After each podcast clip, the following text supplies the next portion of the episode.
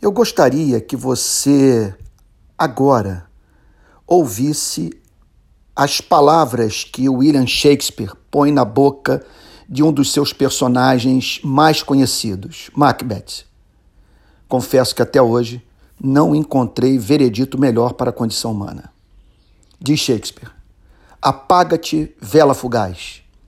A vida não é senão uma caminhada sombria, um pobre ator que se pavoneia e gasta sua hora no cenário. E logo ninguém mais o ouve. Vem a ser um conto narrado por um idiota, cheio de ruído e fúria, que não significa nada. Olha, permita-me dizer que saber que, num prazo que o homem desconhece, as cortinas descerão sobre o palco da sua vida, tirando de cena para sempre, faz-me crer que há uma estranha desordem no coração humano. Como entender o ser humano passar a vida a fim de ser reconhecido e amado, cumprindo o papel que lhe foi entregue por um outro, ainda que isso conduza a viver de modo inautêntico? O que o leva a não se preocupar com a sua saída de cena?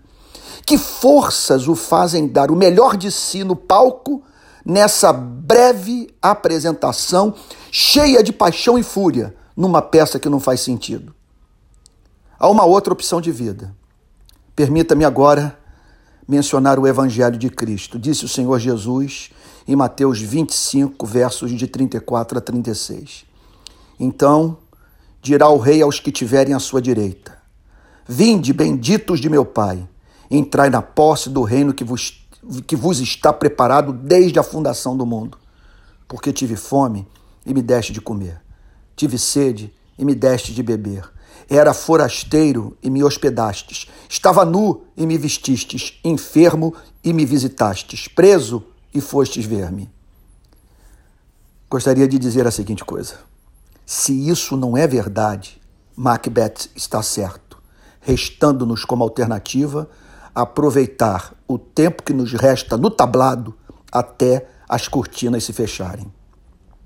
Entregue sua vida hoje a Cristo e viva tão somente para fazer Deus sorrir e levar os homens a tornarem-se gratos pelo simples fato de uma pessoa como você existir.